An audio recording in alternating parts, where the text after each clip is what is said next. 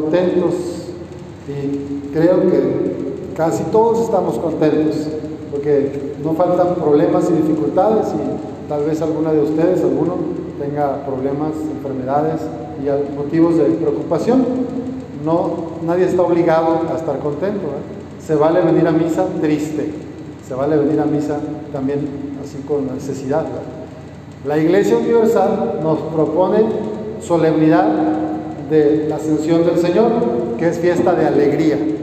Y a lo mejor si alguno de ustedes llegó medio triste, medio preocupado, ojalá se vaya con consuelo, con amor, con alegría de Cristo resucitado. En estos textos que leímos, si se fijan, todos hablan de el envío que Jesús hace a sus discípulos.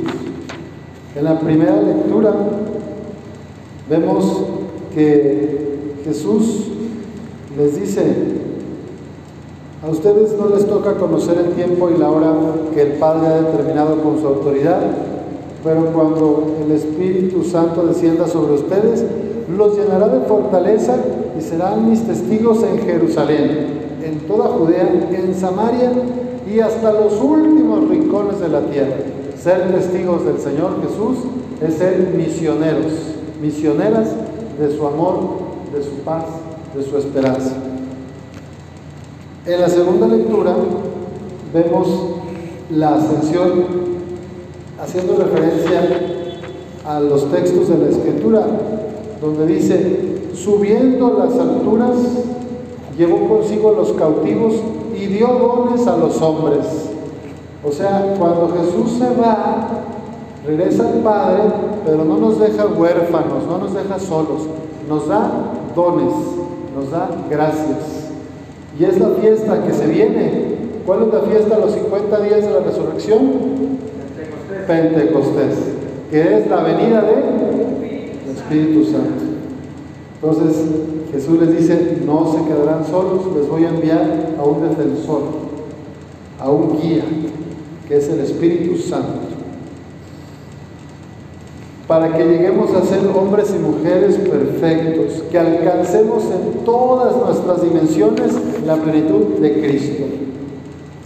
Y en el Evangelio de San Marcos que acabamos de escuchar, Cristo les da este mandato, esta misión. En la teología se le conoce como mandato misionero. Vayan por todo el mundo y prediquen el Evangelio a toda criatura.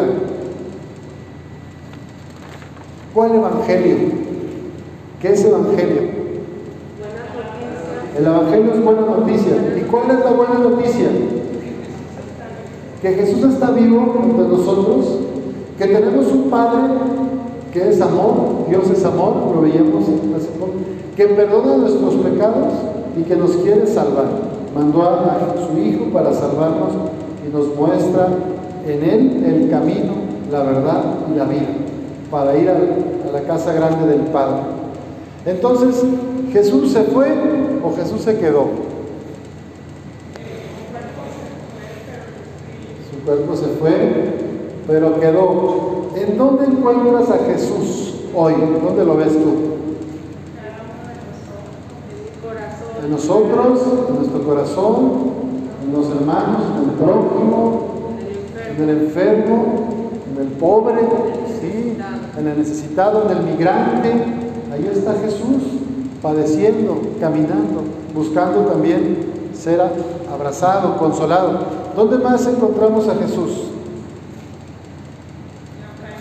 En la Eucaristía, cada domingo, muy bien. Nos alimentamos de ese pan de vida bajado del cielo que nos nutre para seguir en el camino a la casa de Dios.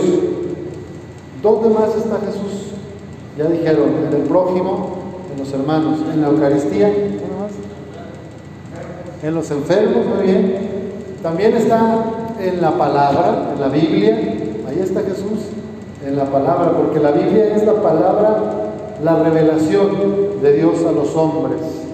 Es el misterio de la revelación. Todo esto que celebramos, cada misa, si se fijan, las misas tienen tres partes. La primera es bueno, la, bienvenida, el acto penitencial, Luego la segunda parte es la liturgia de la palabra, que es esto, los textos del Antiguo Testamento, luego de San Pablo de nuevo y el Evangelio, es la palabra. Ahí también está Jesús. Y luego está en tercer lugar de la misa la liturgia eucarística, que es el pan. Entonces, el pan, la palabra, el prójimo. Fíjense, hay tres P's. Ahí está Jesús. Y hablando del prójimo, yo tengo unas experiencias recientes que les quiero compartir. Yo veo a Jesús resucitado cada sábado en las catequistas que van a las capillas, a los diferentes centros y educan en la fe a nuestras niñas, niños y adolescentes. Todas las catequistas del mundo, pero de esta parroquia que son las que yo he venido conociendo, ahí está Jesús actuando. El Señor actuaba con ellos.